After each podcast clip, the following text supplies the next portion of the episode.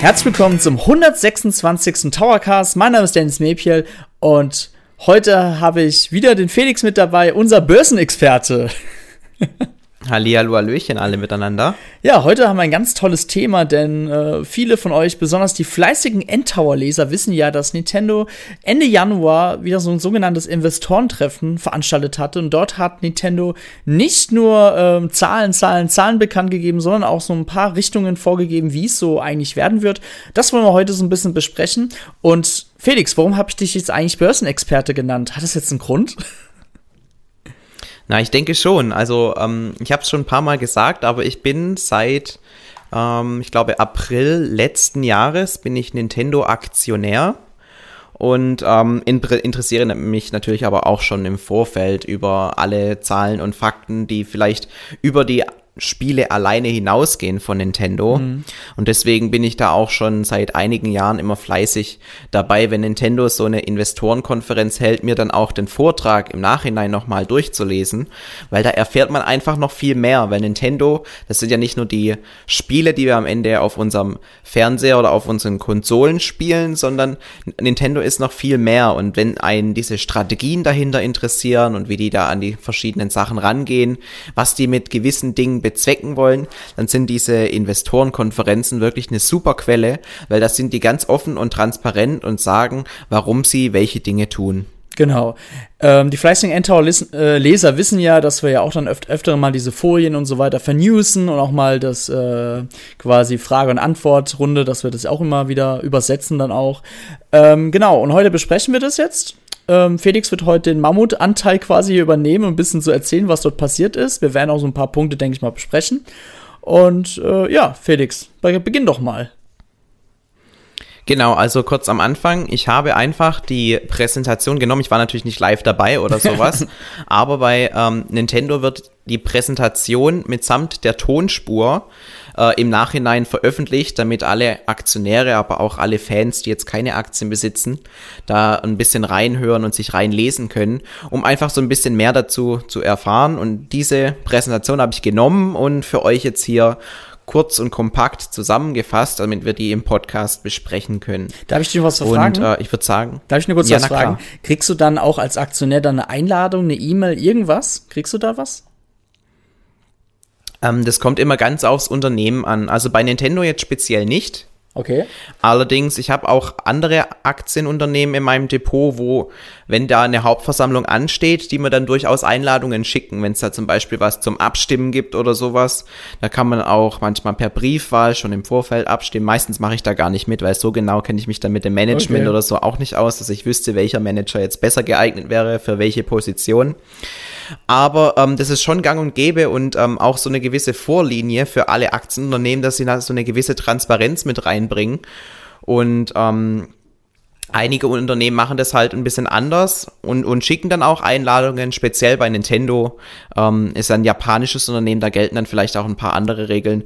Ist es jetzt nicht so, dass ich da regelmäßig Post von denen bekommen würde. Okay, aber ich würde sagen, wir haben sowieso mal vorgehabt, da mal, dass wir mal einen speziellen Podcast machen, auch nochmal so über allgemein zu reden. Wie kann man eigentlich Aktien bei Nintendo kaufen? Wie funktioniert das und so weiter? Aber das besprechen wir in einem anderen Podcast. So, Felix, wollte ich nicht unterbrechen. Genau, schreibt da einfach mal, wenn euch das Thema interessiert interessiert, in die Kommentare, ob wir da vielleicht mal so ein Frage- und Antwortspielchen machen können. Vielleicht können wir da auch im Vorfeld mal äh, eure Fragen sammeln, damit wir da äh, ein paar Antworten auch vorbereiten können, mhm. weil vielleicht muss ich da auch noch das eine oder andere recherchieren. Auf jeden Fall ist es so, dass bei mir schon ein gewisses Börseninteresse da ist und ich habe auch schon einige andere Erfahrungen gesammelt, bevor ich jetzt mit Nintendo eingestiegen bin.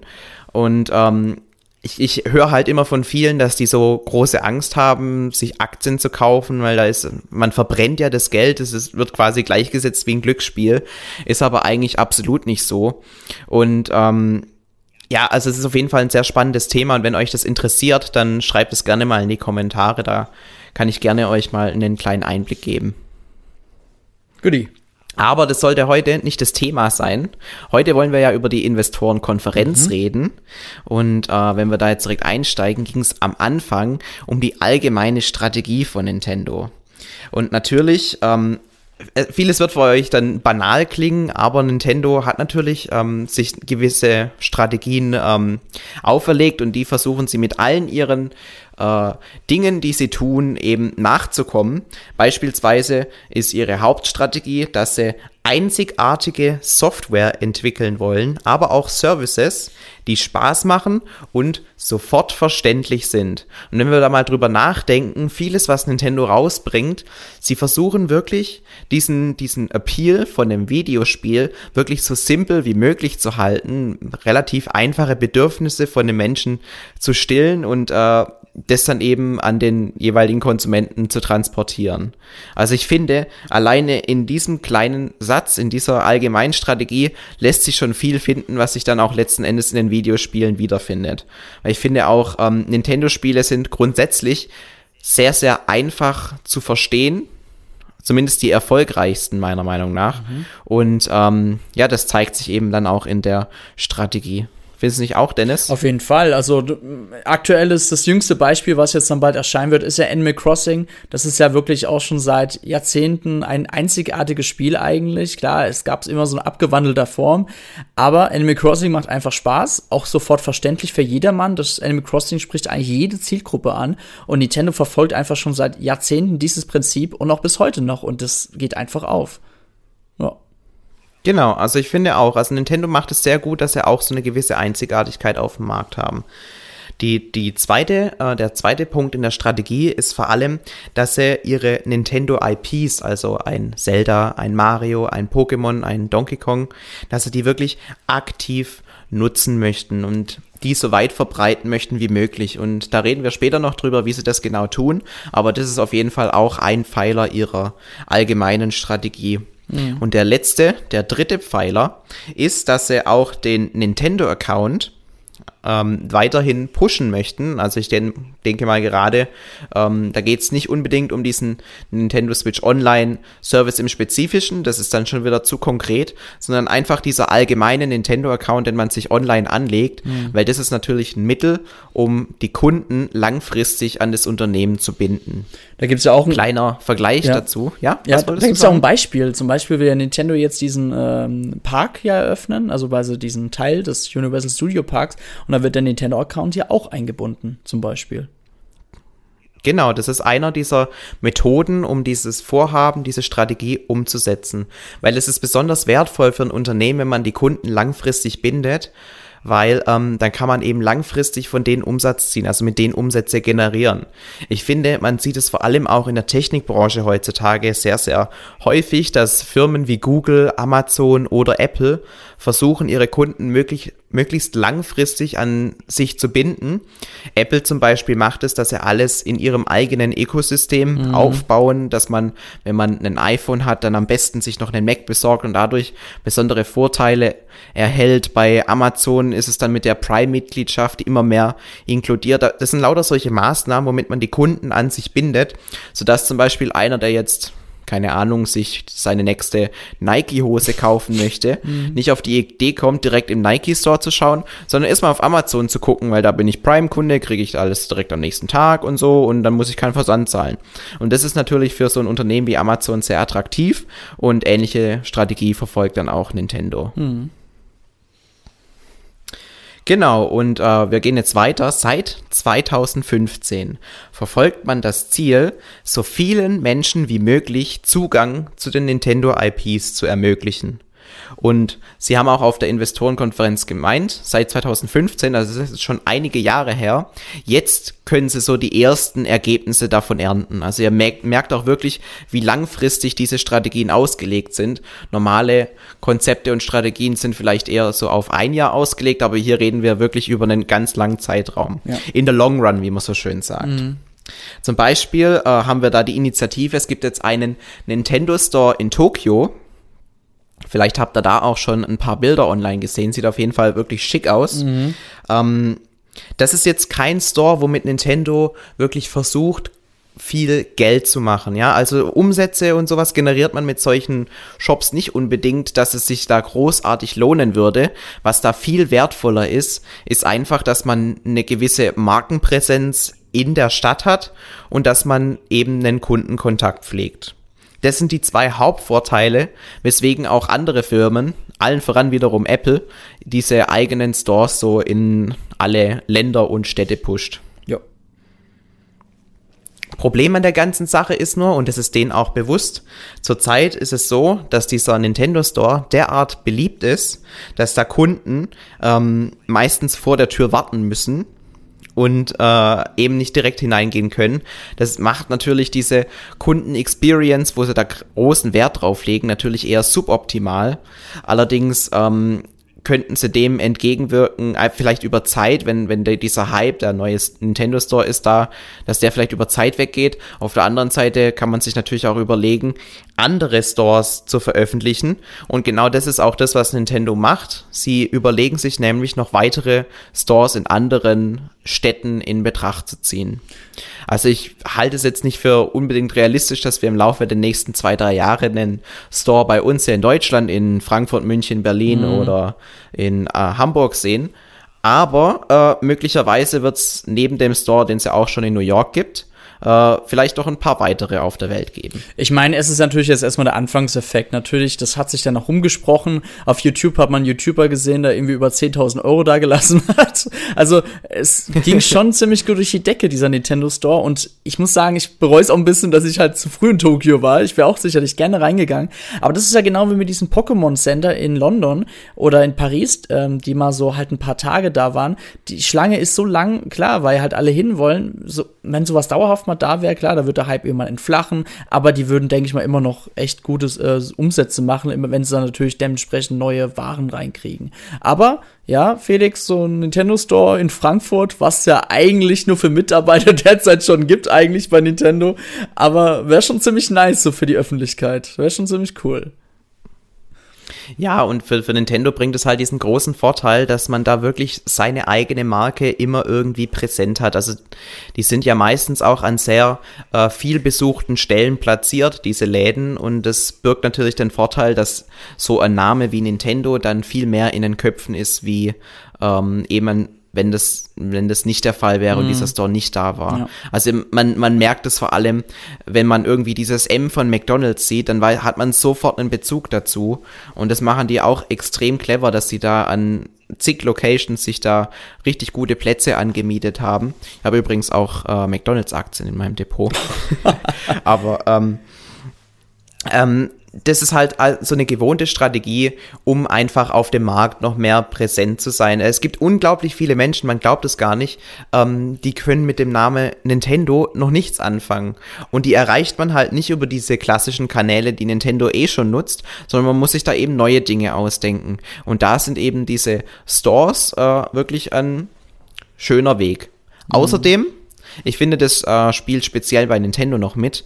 Ähm, ihr habt bestimmt auf YouTube schon die ein oder andere äh, Reaction-Video-Compilation vom Nintendo Store in New York gesehen, weil da werden die äh, ja. Nintendo Directs ja immer live übertragen und die jubeln ja bei jeder kleinen Announcement, bei jeder kleinen Ankündigung ähm, total laut mit und, und feiern alles wie, wie verrückt und das macht einen natürlich dann auch äh, hypt es einen entsprechend auf, wenn dann die Spiele tatsächlich, tatsächlich erscheinen. Also ich finde es wirklich, ähm, wirklich was Schönes, was Nintendo auch weiterhin pushen sollte. Ja, auf jeden Fall. Um auch ähm, in einer anderen, auf einer anderen Art und Weise die Marken, also die Nintendo-Marken wie Mario, äh, mehr an die Öffentlichkeit zu bringen, haben sie jetzt mit Universal Studios in Japan eine Zusammenarbeit gestartet, indem sie quasi einen Teil des Freizeitparks in eine Nintendo-Welt umbauen möchten. Und das soll eben wiederum mehr Menschen Zugang zur Marke Nintendo geben und da gibt es dann zum Beispiel eine Mario Kart Bahn oder so eine, so eine Yoshi Ride. Mhm. Also da gibt es schon ganz viel Verschiedenes und es soll einfach so diese Nintendo-Welt in die echte Welt bringen. Es bringt natürlich auch den Vorteil, dass dann die Leute, die da sind, die eigentlich zu den Universal Studios kommen wollen, direkt mit dieser Marke Nintendo konfrontiert werden. Außerdem gibt es da noch so ein Power-Up-Armband, eben mhm. verknüpft mit dem Nintendo-Account, womit man dann noch besondere Goodies abstauben kann. Also hier findet dann wirklich diese aktive Kundenbindung statt, dass man die Menschen auch dazu motivieren möchte, auch nach dem Besuch sich weiterhin mit dieser Marke Nintendo zu beschäftigen. Also ich war ja damals ja. 2018 da auch gewesen in diesem Freizeitpark in Osaka und ähm, eigentlich sind Pascal und Kevin und ich eigentlich auch nur hingegangen, klar, um die Attraktion dort zu sehen, aber halt auch hauptsächlich wegen Harry Potter. Und da ist ja das große ähm, Hogwarts-Schloss. Und dieser Teil von Nintendo soll ja wirklich neben Harry Potter sein. Und ich glaube wirklich, dass selbst dieser Ort und Stelle von diesem Super Nintendo World neben Harry, diesem Harry Potter Theme Park gar nicht mal so schlecht ist, denn die Leute, die haben natürlich Bock auf Harry Potter, aber die haben natürlich auch dann Bock auf Nintendo und da das gerade neben dran ist, laufen sie gerade rüber. Und ich denke schon, dass da auch eine gute Strategie dabei war. Und wie du schon meintest, Felix, gerade mit dem Armband, ich denke mal wirklich, ähm, da hat Nintendo sich schon sich Gedanken gemacht, so hey, ähm, es gibt so viele verschiedene Themen in diesem Park, wie können wir die Leute denn überhaupt zu uns ziehen? Und ich denke, man hat Nintendo doch eine ziemlich gute Richtung gewählt, um auf sich dann mehr die Aufmerksamkeit zu schieben. Natürlich, da versuchen sie natürlich alles, um irgendwie eben äh, den Kunden auch an sich zu binden, mhm. so ein gewisses Interesse bei den Kunden zu erwecken. Ja. Äh, die Eröffnung ist übrigens gar nicht mehr so weit weg. Man kann auch auf YouTube schon diverse Videos äh, von den aktuellen Plänen anschauen. Schaut da gern mal rein. Ähm, die Eröffnung ist nämlich noch vor den Olympischen Spielen 2020 geplant, die ja auch in bekanntermaßen in Tokio stattfinden dieses Jahr. Mhm. Also ähm, im Laufe der nächsten Monate. Und ich denke, da wird es auf YouTube auf jeden Fall einen riesigen Videohagel zu den ganzen ersten Eindrücken von lauter Nintendo-Fans geben, die dann da extra für Nintendo hinreisen. Äh, wird natürlich eine Attraktion sein für Nintendo-Fans, aber was für Nintendo noch viel wertvoller ist, sind eben vielleicht die Harry Potter-Fans, die hingehen ähm, und vielleicht gar nicht mit der Marke Nintendo mhm. schon so einen Zugang haben. Allerdings dann, wenn sie fertig sind, äh, ihr Hogwarts zu erkunden, was ja äh, natürlich absolut legitim ist, dass man da zuerst hingeht, dann geht man vielleicht mal weiter und, und schaut mal, äh, okay, was ist das denn? Sieht irgendwie auch ganz interessant aus. Okay, jetzt kriege ich hier noch so ein Armband. Hm. ja, vielleicht ist es äh, so ein neuer Zugang, mhm. den viele nutzen werden, um sich mit dieser Marke Nintendo vertraut zu machen. Ja. Was man vielleicht noch sagen muss, der Park wird es auch ebenfalls auch in anderen Ländern geben. Ich glaube, in Orlando und Universal Studios ist auch ein gewisser Super Nintendo World Park geplant. Genau, das ist nicht Japan, ex Japan exklusiv. Mhm äh, sondern soll auch in anderen Ländern, ich grad, denke gerade in den USA sind, glaube ich, noch zwei andere Parks mit so, solchem Ausbau geplant. Mhm. Ähm, der Japan-Park ist zwar jetzt der erste, der kommt, aber das ist auch so eine Strategie, ähnlich wie bei den Nintendo Stores, die Nintendo äh, wirklich weltweit verfolgen wird. Und ich denke, im Laufe der Zeit werden da immer mehr dazukommen, je nachdem, wie erfolgreich das läuft. Wenn jetzt natürlich der erste Store in äh, Japan, äh, der erste Store, der erste Freizeitpark in Japan ein absolutes Verlustgeschäft darstellt, werden sie sich vielleicht zwei oder dreimal überlegen.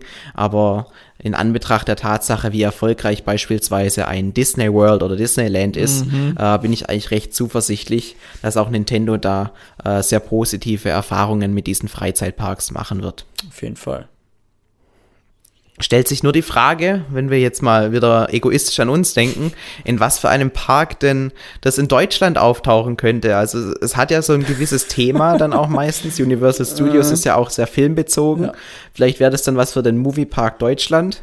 Ich habe keine Ahnung, der Park ist, glaube ich, nicht so gut. Ich war da noch nie. Ich war als Kind Bin ja eher dort. aus dem Süden. Bei mir gibt es den Europapark und ja. mehr sonst auch nicht. Ja, im Europapark. Ich meine, nein, also das ist ja schon, wie der Name schon sagt, das soll ein bisschen so Europa darstellen und dann so ein. Genau, da kann man nicht einfach Japan genau. Europa plus Japan oder so. nee, also. Wobei es gibt ja auch ähm, so eine Welt, Arthur und die Minimoys, mhm. oder wie die ja, heißen. Ja. Das hat ja auch nichts konkret mit äh, Europa zu tun, also vielleicht kann man da doch irgendwie eine Lösung finden. Ja. Aber ich glaube, in erster Linie wird es dann eher sowas wie den Moviepark Deutschland oder keine Ahnung. Oder im Legoland. oder sowas.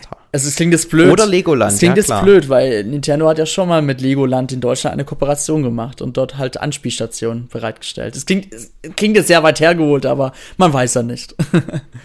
ja, also die Connections zu Lego sind ja auf jeden Fall da. Ich meine, beide äh, wollen ein ähnliches Spiele, Spielersegment ansprechen. Also es geht darum, die, die Freizeit der Menschen so schön wie möglich zu gestalten. Also in der Hinsicht kann man schon mal connecten. Und auf der anderen Seite hat ja auch Lego schon das ein oder andere Spiel auf Nintendo-Konsolen veröffentlicht, zum Teil auch exklusiv. Man erinnere sich an Lego City Undercover damals, mhm. was ja ursprünglich wirklich nur auf der Nintendo Wii U rauskam. Also in der Hinsicht gibt es auf jeden Fall schon mal die ein oder andere Gemeinschaft. Deswegen äh, ich auch jetzt so ein äh, Freizeitpark von Nintendo in einem Lego World oder wie heißen die? Legoland. Legoland, ja. Äh, Legoland Freizeitpark gar nicht mal für so unrealistisch halten würde, wie es auf den ersten Moment klingt. Ja.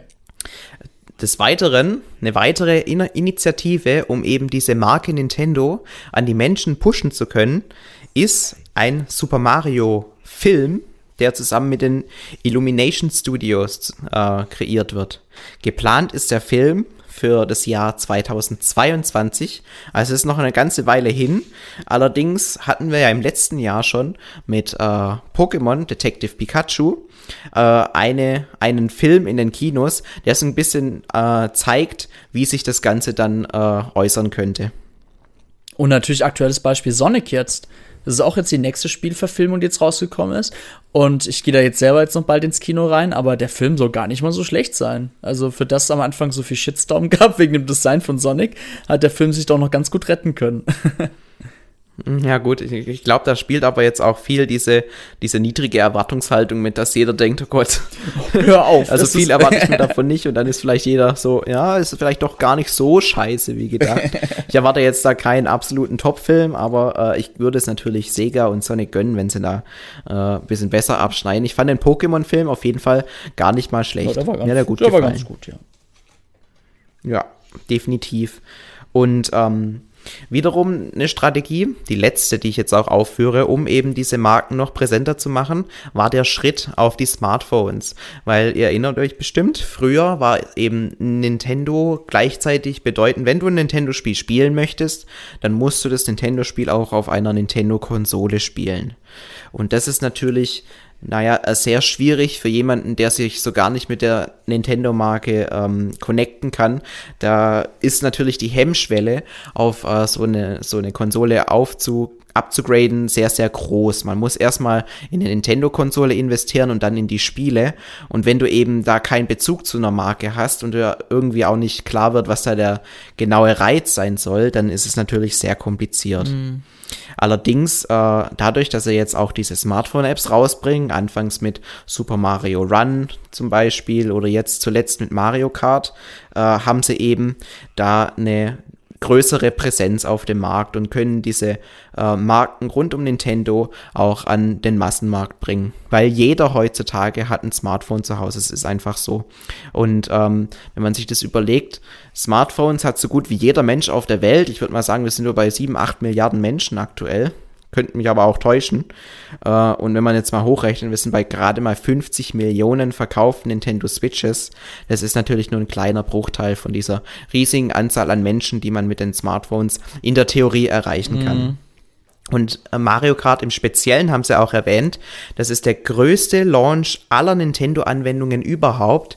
Sprich, es gab noch nie eine Nintendo-Anwendung, die sich in so kurzer Zeit derart oft heruntergeladen oder verkauft hat, wie eben das Mario Kart. Sicherlich, der Download ist umsonst, der Zugang war sehr einfach für die ganzen Menschen, aber trotzdem spricht es so äh, ähm, für Nintendo in der Hinsicht, dass man eben diese Marke relativ an viele Menschen bringen konnte. Und da haben sie auch nochmal extra hervorgehoben, dass die Kundensparte auch sehr breit ist und 40 Prozent aller Spieler von Mario Kart Tour weiblich sind. Das ist auch was Besonderes, weil meistens sieht die äh, Zielgruppe einer Nintendo Konsole oder allgemein bei Videospielen eher so aus, dass man vielleicht von drei Viertel männlichen Spielern ausgehen muss. Ja. Kommen wir aber nun zu dem Core-Business und das ist natürlich die Entwicklung von Videospielen. Und da geht es jetzt weniger um die Strategie, sondern da haben sie in ihrer Investorenkonferenz allgemein gesagt, äh, wie das denn so läuft, weil sicherlich für die Aktieninhaber ist natürlich auch besonders interessant, ob sie mit ihren Strategien auch in ihrem Core-Business Erfolg haben, auf ihrem Hauptmarkt, wo dann wirklich das Geld reinkommt. Und da haben sie eben gemeint, dass die Nintendo Switch-Zahlen kontinuierlich wachsen und wir jetzt aktuell bei über 52 Millionen verkauften Konsolen sind. Und das ist der Stand vom, ich glaube, 31. Dezember 2019. Genau. Sprich, heute sind wir nochmal vielleicht bei 53, 54 Millionen verkauften Einheiten. Ist schon sehr beeindruckend, vor allem wenn man sich überlegt, dass die Steigerungsrate, also die Verkäufe im Vergleich zum Jahre 2018 gestiegen sind.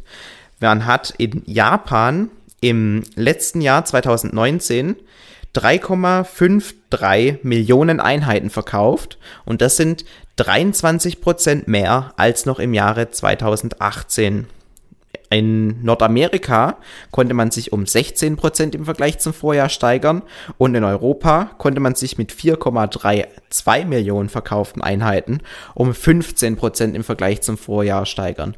Das heißt, obwohl die Nintendo Switch nicht billiger wurde und obwohl sie jetzt eigentlich ein älteres Gerät ist, sind die Verkäufe ansteigend und das ist schon was ganz Besonderes und spricht für den Erfolg von Nintendo. Genau. Man muss ja auch bedenken, ähm, Nintendo hat ja auch die Nintendo Switch Lite ja auch veröffentlicht. Damit hat ja Nintendo quasi nochmal äh, eine Hardware, quasi eine Revision quasi veröffentlicht, die ebenfalls auch Nintendo Switch-Besitzer auch zugegriffen haben. Es gibt, äh, ich habe letztens News gelesen, dass ziemlich viele Nintendo Switch-Besitzer sich ebenfalls auch ein Lite geholt haben. Und man muss aber auch dazu sagen, Nintendo hat ja sogar auch ihre ähm, Verkaufserwartungen für das aktuelle Geschäftsjahr nochmal erhöht. Ne? Man hat ja gesagt, statt so vielen, ich glaube, man hat da 18 Millionen geplant oder so. Weißt du gerade nochmal was dazu? Nee, die genauen Zahlen okay. weiß ich also nicht. Also irgendwie hatte man, man hat ja auf jeden Fall ein Ziel gesetzt, man hat es ja nach oben korrigiert, weil man doch mehr Konsolen verkauft als geplant. Und selbst dieses aktuelle Ziel, was sie sich ja gesetzt haben, ähm, ist meiner Meinung nach, kann immer noch übertroffen werden, denn uns erwartet ja im März dann noch Animal Crossing und da wird sich die Konsole gerade in Japan nochmal richtig gut verkaufen. Ja, Animal Crossing ist nämlich auch so ein Spiel, das, äh, wir erinnern uns an die Strategie ganz am Anfang, sehr, sehr einzigartig ist, das so sehr, sehr wenige oder fast keine andere Spielereihe bieten kann. Also ich denke da vielleicht noch so in Ansätzen könnte man sagen, dass ähm, Harvest Moon so ein bisschen in die Richtung geht, da ist ja auch so viel Interaktion, aber wobei da geht's halt auch mehr um das, dieses, man äh, baut sich seinen eigenen Bauernhof auf ja, und solche aber Geschichten. Harvest Moon ist tot. ja, ich denke gerade aber auch noch an ein Spiel, das wie Harvest Moon ist, das mm, auch sehr erfolgreich ja. ist. Stardew Valley, ja, so hieß es, genau. Ja. Das ist natürlich ein Spiel, das auch in eine ähnliche Richtung geht ähm, und, und vielleicht auch dadurch, dass es billiger im Preis ist, eher den Zugang zu den Menschen findet.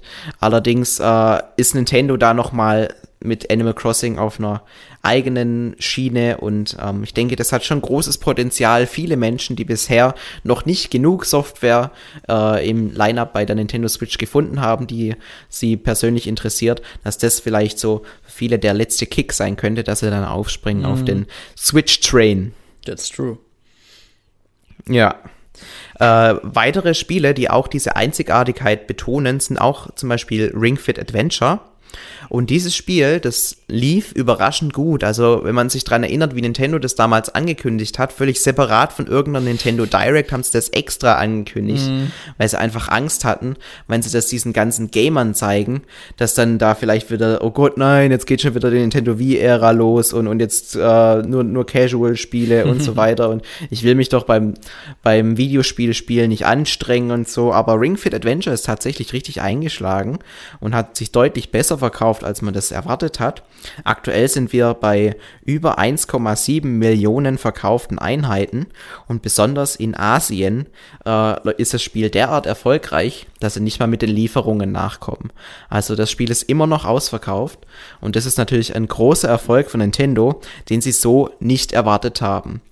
Es ist zwar jetzt, wenn wir jetzt nachher, äh, oder wenn wir uns jetzt überlegen, ein Mario Kart 8 Deluxe zum Beispiel, das hat 23 Millionen verkaufte Einheiten. Da ist natürlich diese 1,7 Millionen von Ring Fit Adventure längst nicht auf demselben Niveau, aber es ist eben äh, auch nicht auch ein komplett neues Franchise von Nintendo gewesen. Und ähm, dadurch, dass eben die Zielgruppe von diesem Ring Fit Adventure auch viele Frauen, Familien und ältere Personen mit einschließt, ist es auf seine eigene Art und Weise eben ein besonders wertvolles Spiel von Nintendo gewesen.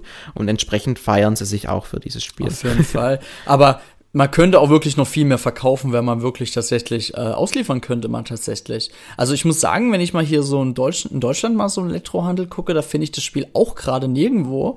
Also Nintendo hat da wirklich, ich glaube, die haben damit auch wirklich gar nicht gerechnet. Damals haben sie ja wirklich diesen Trailer veröffentlicht, diesen Teaser-Trailer, wo man nur die Leute gesehen hat, die mit diesem Ring irgendwie sportliche Aktivitäten machen. Und damals haben wir auch schon gedacht, so, boah, was ist denn das schon wieder für ein Kack?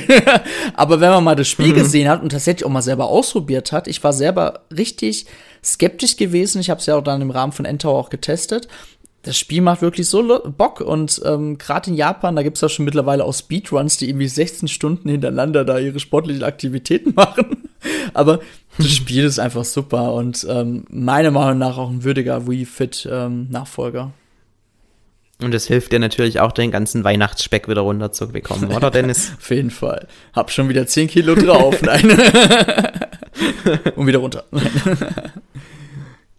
Ein, ein, weiteres Spiel, das im letzten Jahr erschienen ist, viele von euch haben es wahrscheinlich ähm, schon gespielt, ist Luigi's Mansion 3.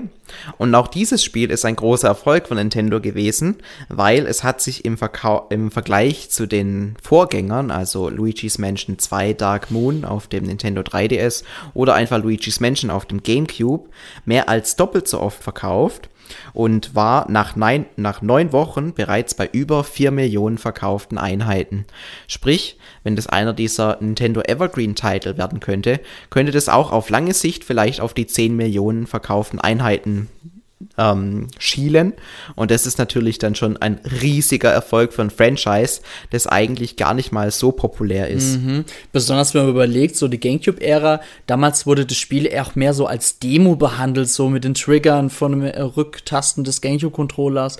Dann ähm, hat man das Spiel auch immer so ein bisschen belächelt, so, ja, das ist einfach nur so ein Choke-Spiel von Nintendo gewesen. Aber das hat sich wirklich zu einer richtig guten Marke jetzt entwickelt. Und ganz ehrlich, das hat Luigi auch mal verdient. Auf jeden Fall. Auf dem GameCube war es dann halt vor allem auch so, jeder hat mit einem neuen Mario-Spiel zum Release äh, gerechnet. Und dann kam halt dieses Luigi's Mansion und es ist halt ganz anders wie dieser klassische Mario 3D-Hüpfer und vielleicht war das so auch der Grund, warum viele dann davon enttäuscht waren. Äh, und vielleicht auch, weil die Spielzeit so kurz war, mhm. der GameCube-Teil war ja irgendwie in fünf Stunden durchgespielt, aber ähm, die Marke hat sich wirklich extrem weiterentwickelt. Und ähm, sowohl von den Features als auch von der Spielzeit her ist ein Luigi's Mansion 3 eigentlich kaum noch mit dem ersten Teil zu vergleichen. Das stimmt. Wo es aber richtig abging, ist bei Pokémon Schwert und Schild. Da gab es ja im Vorfeld auch das ein oder andere Thema, das die Leute beschäftigt hat, beispielsweise, dass nicht alle Pokémon drin sind, ja, und man hatte schon schlimme Befürchtungen, dass sich das eventuell auf die Verkaufszahlen auswirken könnte oder dass der ein oder andere Tester das Spiel vielleicht vorher geleakt hat. da gab es ja auch ui, Probleme. Ui, ui. Aber nichts davon ist eingetroffen, denn ähm, Pokémon Schwert und Schild ist das nach neun Wochen bestverkaufte Pokémon aller Zeiten mit, jetzt haltet euch fest, über 12,28 Millionen Einheiten in neun fucking Wochen. Das ist riesig, ja? ja. Also ein riesiger Erfolg und damit auch noch mal etwas besser als Pokémon Sonne und Mond, was davor der Spitzenreiter war unter den Pokémon-Spielen. Und man muss ja sagen, äh, man hat ja insgesamt 16 Millionen Einheiten ja noch mal ausgeliefert an den Handel, ne? Innerhalb der neun Wochen. Das war ja auch quasi noch was gewesen. Und das ist ja auch. Genau, das ist dann die, also äh, die Zahl, die ich genau. jetzt vorgelesen habe, war, war nach neun Wochen. Genau. Und die Zahl Ende, Ende des Jahres, wo dann wirklich das Weihnachtsgeschäft komplett mhm. durch war, da lagen wir dann tatsächlich schon bei 14, 15, 16, was 16, hast du gemeint? 16, 16 Millionen, ja. 16, 16 Millionen verkauften Einheiten. Und damit ist das Spiel, glaube ich, schon das viertbestverkaufte Switch-Spiel überhaupt oder fünftbeste. Also das Spiel, das geht wirklich, wie man im Englischen so schön sagt, through the roof, also ah. durch die Decke. Ist ein Riesenerfolg und dieser, diese ganze Kritik, die es da im Vorfeld gehagelt hat, da wurde äh, Pokémon ja relativ hart, hart, hart rangenommen. Äh, davon ist nichts zu merken. Die Spiele, die Spieler kaufen das, die ganzen Pokémon-Fans und ich denke, die meisten sind auch ganz zufrieden mit dem, was sie am Ende erhalten haben. Das, ja, das war, darüber kann man sich streiten. Aber es steht halt Pokémon drauf und die Leute haben es halt gekauft, weil Pokémon drauf steht. Ja. Ja, und ich meine, das wurde ja auch mit einer riesen Marketingkampagne begleitet. Da hat Nintendo auch sehr, sehr viel investiert, um dieses äh, Spiel so äh, weit verbreiten zu können wie möglich. Auf jeden Fall. Des Weiteren müssen wir jetzt auch mal über die Verkäufe von Nintendo First Party im Allgemeinen reden, denn da gab es im Vergleich zum Vorjahr von der Zeitperiode von April bis Dezember eine Steigerung von 26 Prozent.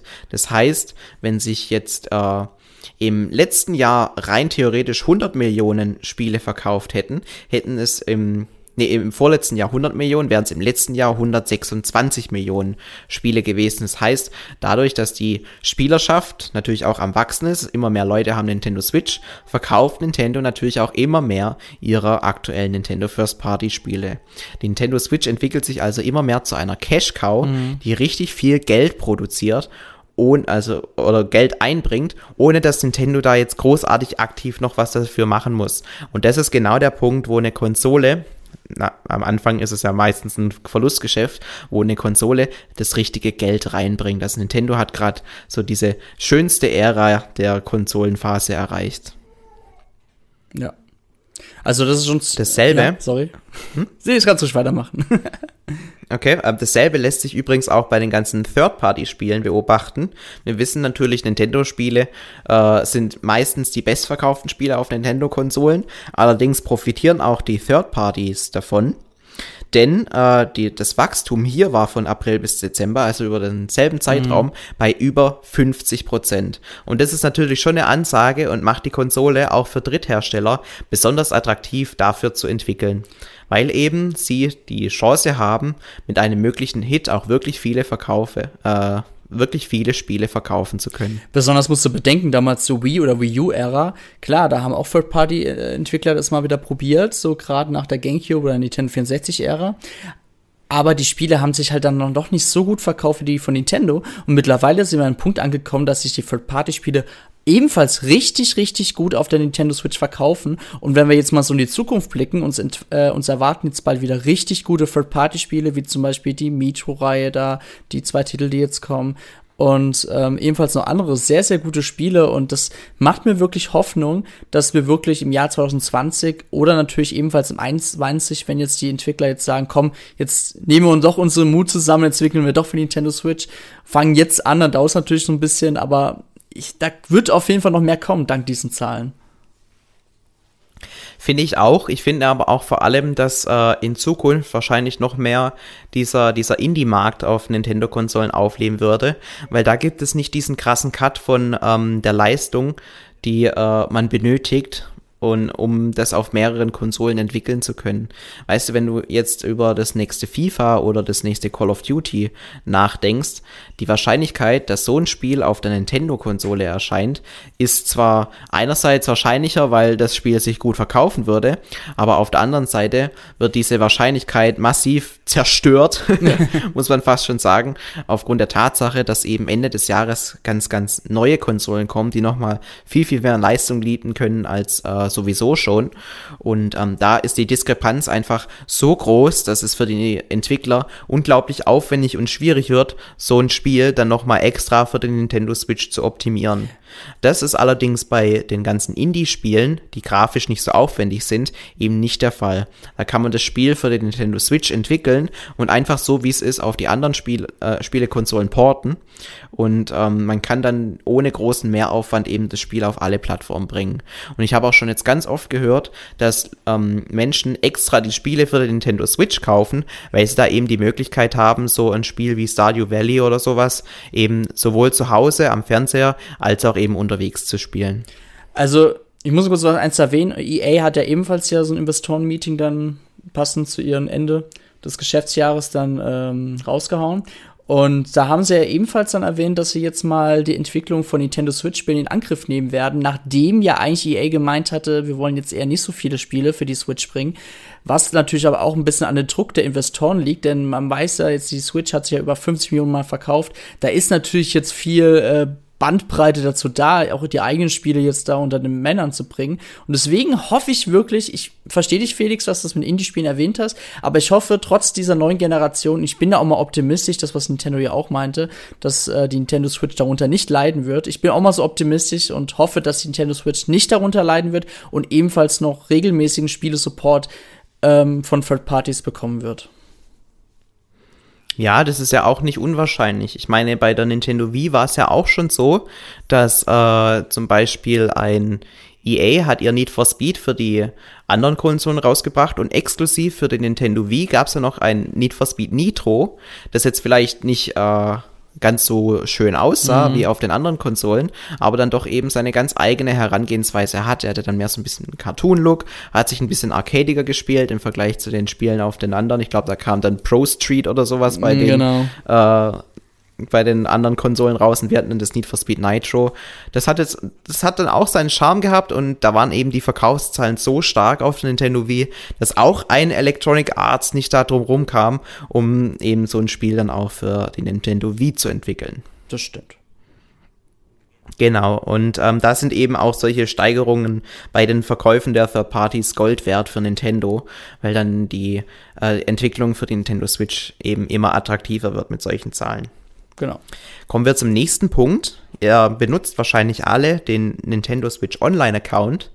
Der kostet im Jahr, wenn man das Jahresabo nimmt, ja 20 Euro pro Person oder man nimmt den Familienaccount und zahlt 35 Euro.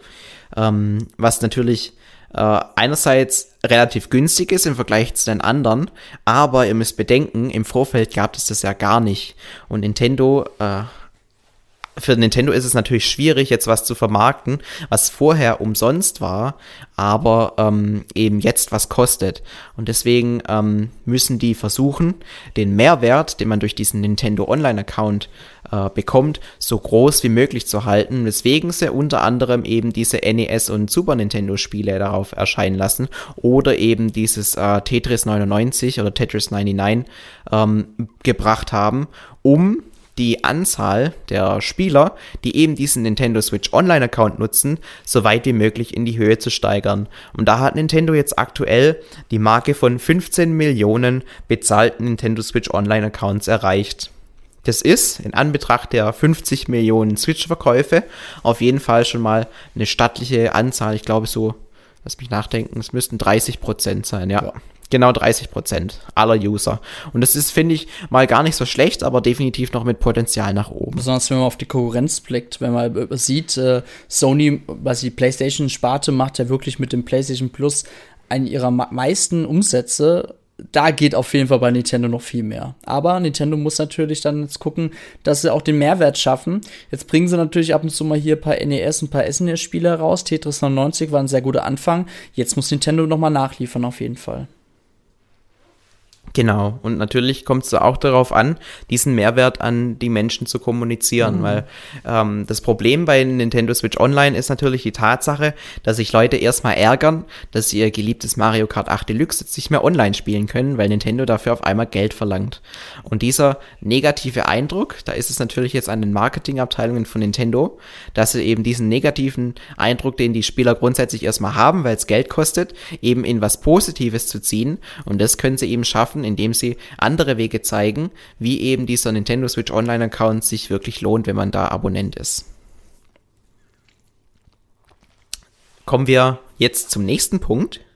Und zwar geht es da um die Nintendo Switch Lite. Wir wissen, Nintendo hat im letzten Jahr eine rein mobile Nintendo Switch Version rausgebracht, die Nintendo Switch Lite, auch in verschiedenen Farben und hat die auch wirklich aktiv beworben. Und diese haben sie gemeint, die verkauft sich wirklich gut, hat aber ihrer Meinung nach definitiv noch Potenzial nach oben. Ich weiß nicht, wie du zur Nintendo Switch Lite stehst. Ich finde sie ja eigentlich vom Konzept her sehr sinnvoll, einfach noch eine günstigere Alternative speziell für die Zielgruppe anzubieten, die bisher auf dem Nintendo DS oder 3DS gespielt haben.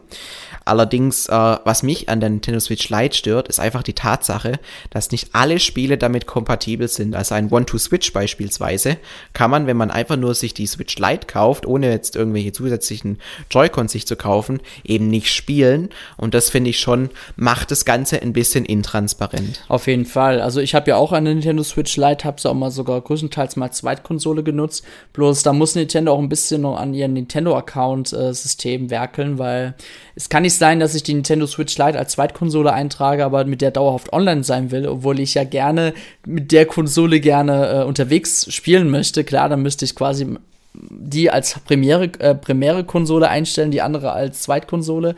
Aber es macht meiner Meinung nach halt wenig Sinn. Und da hat Nintendo noch ein paar ähm, Hürden aufgestellt, die auf jeden Fall beseitigt werden müssen, um das Ganze noch nutzerfreundlicher zu machen. Natürlich gibt es jetzt auch viele, die sagen, hey, ich habe jetzt keinen Bock mehr auf meine Nintendo Switch, die ist so klobig, die knattert total.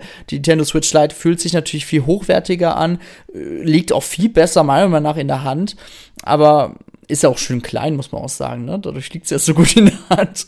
Aber ja. Ja, es ist ja auch jetzt äh, speziell auf das mobile Spielen ausgelegt jo. und muss nicht mehr diesen Kompromiss finden, dass er auch an den Nintendo, äh, an den Fernseher angesteckt werden mhm. soll.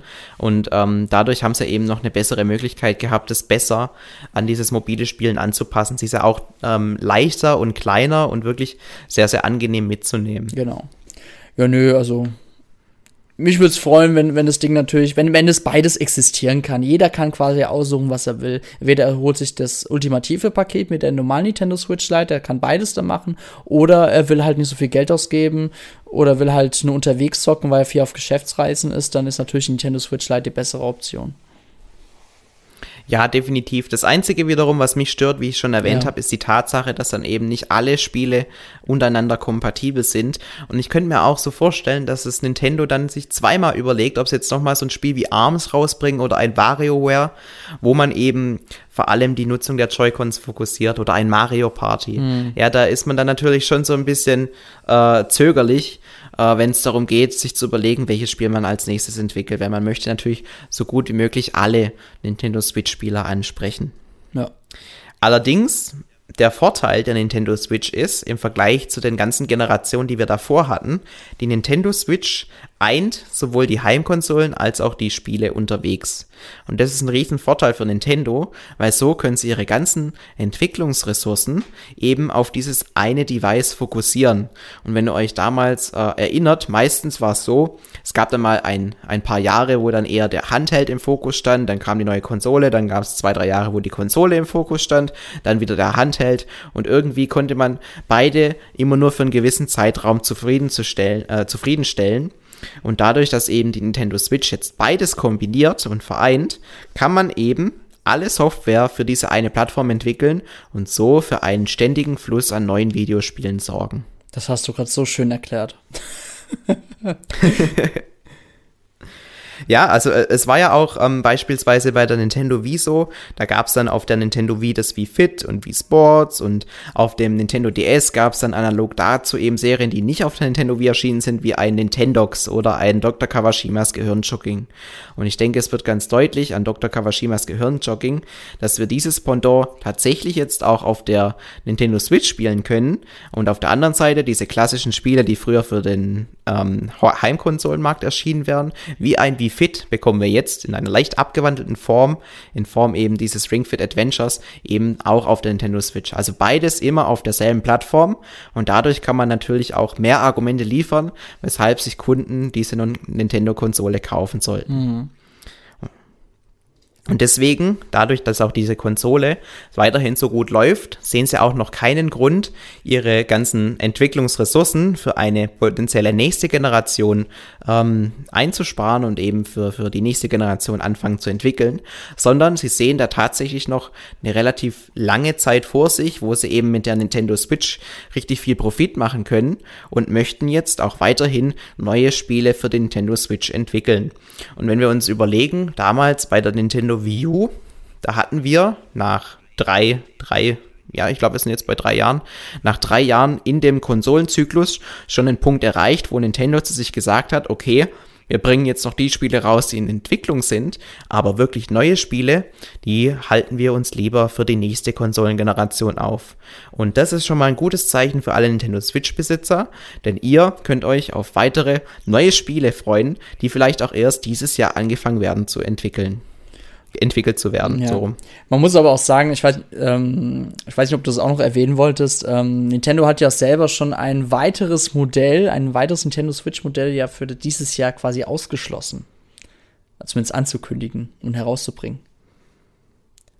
Genau, also da haben sie jetzt, gut, das macht Nintendo öfter. Die haben auch schon ein Nintendo 3DS ähm, wie hieß es, Nintendo 3DS, wie hieß er? New Nintendo 3DS, ja, ja. so hieß er. Den haben sie ja auch wenige Wochen bevor er rauskam ausgeschlossen. Ist natürlich eine Methode, um die Kunden nicht zu verunsichern, weil die überlegen sich natürlich auch zweimal, wenn sie wissen, es kommt eine neue Konsole, dass sie sich jetzt noch die alte kaufen in der Hinsicht ist es auf jeden Fall äh, eine sinnvolle Strategie von Nintendo, nicht komplett mit offenen Karten zu spielen. Auf der anderen Seite sehe ich auch für Nintendo aktuell keinen Grund, jetzt eine Nintendo Switch Pro oder gar eine Nintendo Switch 2 zu bringen, einfach weil der Markt aktuell so stark ist für sie, mhm. dass äh, sie einfach keinen Bedarf haben da. So eine neue Entwicklung von der Konsole kostet natürlich auch Geld und die ganzen Bestände müssen ja auch abverkauft und neu äh, hergestellt werden, ähm, dass da eben dass für Nintendo es sich nicht lohnt, dieser Aufwand aktuell. Ich denke, das ist für uns alle auch das Beste, weil so können wir noch möglichst lange von der Nintendo Switch, die wir natürlich alle einmal gekauft und schon bezahlt haben, noch am meisten profitieren. Klar gibt's dann auch wieder die ein oder andere Person, die sich ärgert und gerne ähm, noch bessere Grafik auf der Nintendo Switch sehen wollen würde. Allerdings ähm, glaube ich, ist das eher eine Minderheit. Und auf der anderen Seite ist dann dafür der Sprung, wenn wir dann auf die nächste Konsolengeneration wirklich übergehen, dann vielleicht umso größer. Man muss aber auch sagen, ähm, was wollte ich jetzt sagen? äh, Nintendo will auch sicherlich da erstmal gucken, wie die PlayStation 5 und Xbox Series X läuft. Wollen sie erstmal darauf gucken, weil jetzt stell mal vor, die laufen wirklich, die Konsolen laufen jetzt richtig, richtig gut und die Nintendo Switch leidet richtig darunter. Ich denke mal schon, dass sie einen Plan B in der Schublade haben. Schon fertiggestellt.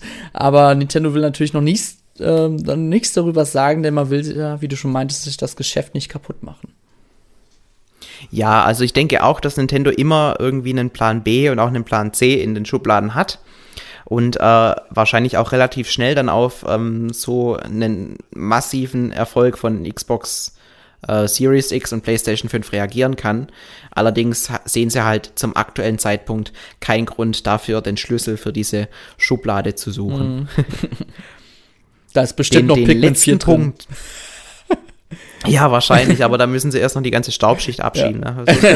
Also, es setzt Staub an und, und, es wachsen, wächst schon so Efeu an, an dem ja. Ding hoch. aber ähm, der allerletzte Punkt, den sie noch auf ihrer ähm, Investorenkonferenz erwähnt haben, ist die Tatsache, dass sie weiterhin versuchen möchten, die Spiele, die aktuell schon erschienen sind, weiterhin mit neuen Inhalten zu versorgen, Stichwort DLC-Content, um eben ähm, einerseits dafür zu sorgen, dass weiterhin über die Spiele geredet wird. Beispielsweise ein Super Smash Bros. war eigentlich, obwohl es im Jahre 2018 erschienen ist, fast über das komplette Jahr 2019 hinweg ein Thema, weil eben ständig sich jeder gefragt hat, wer der neue DLC-Kämpfer sein wird. Äh, aber auf der anderen Seite kann man natürlich so auch nochmal weiteren Umsatz generieren, weil zum Beispiel jetzt bei Pokémon Schwert und Schild kommen zwei Add-ons dieses Jahr, also zwei DLCs und die kosten natürlich auch nochmal jeweils ihren entsprechenden Preis von 30 Euro. Und ähm, das ist natürlich eine weitere Umsatzquelle, um dann wiederum noch mehr Geld reinzuholen. Also ich finde, das ist auf jeden Fall äh, eine eine Strategie, die Nintendo da verfolgt, die ich sehr gut nachvollziehen kann und von der wir Gamer auch profitieren. Mhm. Weil so werden die erfolgreichsten Spiele für Nintendo noch weiter am Leben gehalten. Mich persönlich äh, nervt es langsam ein bisschen, dass es wirklich ständig diese Gespräche gibt, wer neuer Smash-Charakter wird. Und das wird auch nicht mit dem zweiten DLC-Pack Coming äh, mhm. äh, nicht so schnell aufhören. Also da hätte es mir ehrlich gesagt lieber gefallen, wenn sie irgendwie zu Mario Kart 8 mal sowas gemacht hätten. Aber gut, das ist mein persönliches Interesse. Super Smash Bros. Ultimate verkauft sich großartig und bestätigt ihre Strategie in der Hinsicht auf jeden Fall. Außerdem, wenn man sich den Markt der Beat'em Ups anschaut, das ist gerade bei den Dragon Ball Spielen, Dragon Ball Fighter Set oder Dragon Ball Xenoblade, oh Gott, Xenoverse 2 zum Beispiel, ähm, die haben auch schon dieses Muster verfolgt mit diesen ganz vielen Kämpfern. Und die beiden Spiele entstehen ja auch bei Bandai Namco. Die haben sich ja ebenfalls bei Super Smash Bros. Ultimate ja ebenfalls mit beteiligt.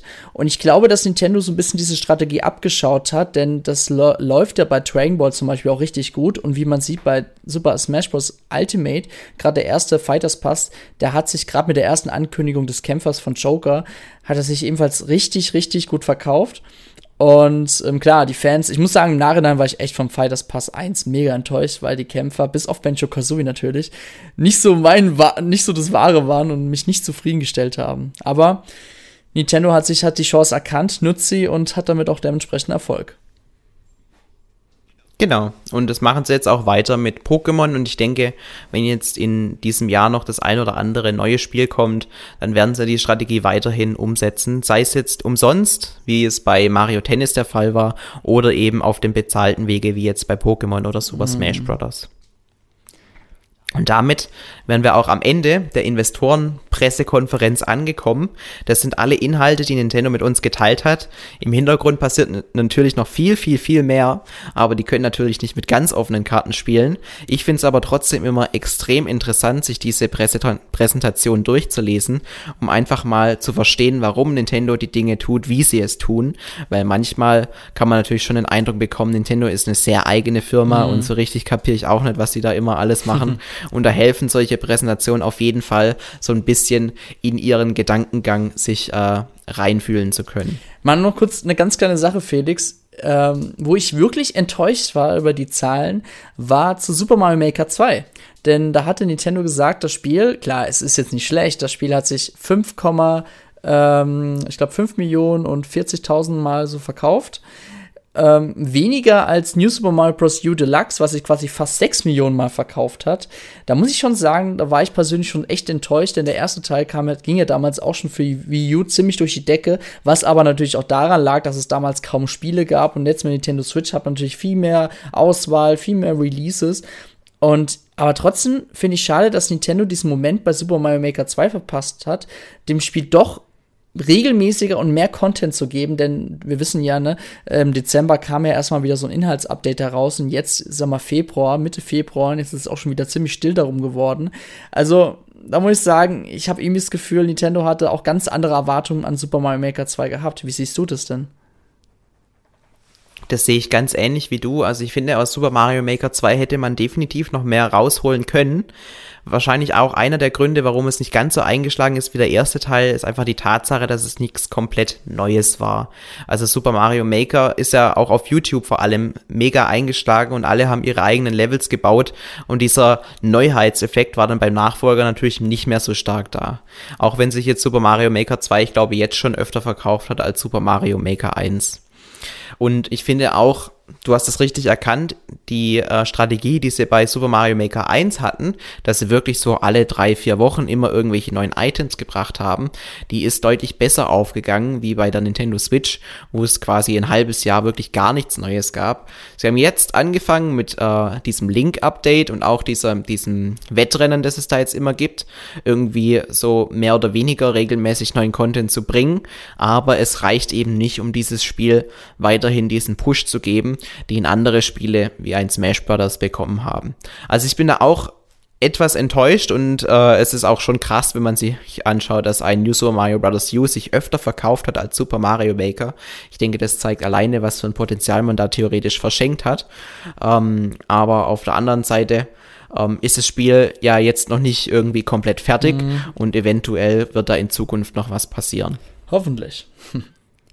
Guti, Nintendo hat ja zumindest erkannt, dass die Strategie, ihre eigenen Spiele weiterhin mit DLCs zu versorgen, sehr erfolgreich sein kann und vielleicht planen sie ja nochmal so einen kleinen Push für Super Mario Maker 2. Ich könnte mir beispielsweise vorstellen, dass sie jetzt für die nächsten größeren Releases, sei es ein Animal Crossing oder vielleicht äh, Ja, was kommt am Ende des Jahres? Ist wir noch nichts. Nee, müssen wir gar nichts. Warten wir, bis die nächste Direct kommt. Ja.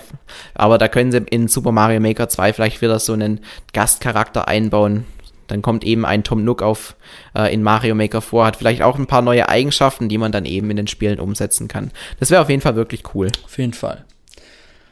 Ja gut, Felix, dann danke dir für die heutige Auskunft. Wie gesagt, wir werden mal noch einen separaten Podcast machen, wo wir einfach nur über ähm, ja, nur über die Aktiengeschehnisse von Nintendo mal reden, wie das alles funktioniert, mhm. was man beachten Ja gut, wenn muss. das Interesse besteht. Also ja. ich ähm, könnte mir auch vorstellen, dass viele jetzt sagen würden, oh, das ist eigentlich ein Thema, das ist mir zu trocken, das interessiert mich nicht. Äh, ich möchte mich nur mit den Spielen beschäftigen. Also wenn wir das Thema machen sollen, dann will ich das auch in den Kommentaren lesen, weil sonst ist, weiß nicht, dann, dann ist es, glaube ich, vom Ansatz her einfach nicht das, was unsere Zielgruppe haben möchte. Da muss schon der Wunsch bestehen. Okay. Ne? Alles klar. Sonst machen wir das privat, Dennis. genau. Gibt's eine private Lehrstunde. Ich, ich nehme dann heimlich auf und dann veröffentliche das als Lied. Guti, dann Felix, danke ne, für die heutige Auskunft. Ähm, das war es jetzt heute Sehr gerne. für den 126. Towercast. Drücken wir die Daumen, dass vielleicht, ähm, keine Ahnung, die Woche Nintendo Direct kommt, wer weiß, ne? Ich habe gehört, Nintendo mag so gewisse Zahlen. nee, gut. Leute, dann. Äh, du meinst, du meinst die Zahl 2 oder ja, wie? Die 2 und die 0? Ja, das könnte es sein. Vielleicht. Mal schauen, ne? Wer weiß. Na, Hoffen wir mal. Wir, wir haben unseren Schrein aufgestellt, wie damals die Animal Crossing Fans und beten jetzt und äh, schlachten jetzt eine Ratte, keine Ahnung. Irgendwas. Irgendwelche satanischen äh, Rituale. Nein. Guti, dann ja, also wenn tatsächlich eine Nintendo Direct kommt, dann sind wir natürlich direkt nächste Woche wieder am Start und erzählen euch alles Cooles Neues, was auf der Nintendo Direct gezeigt wurde. Auf jeden Fall. So, dann bedanken wir uns für eure Aufmerksamkeit und sagen jetzt Tschüss. Ciao.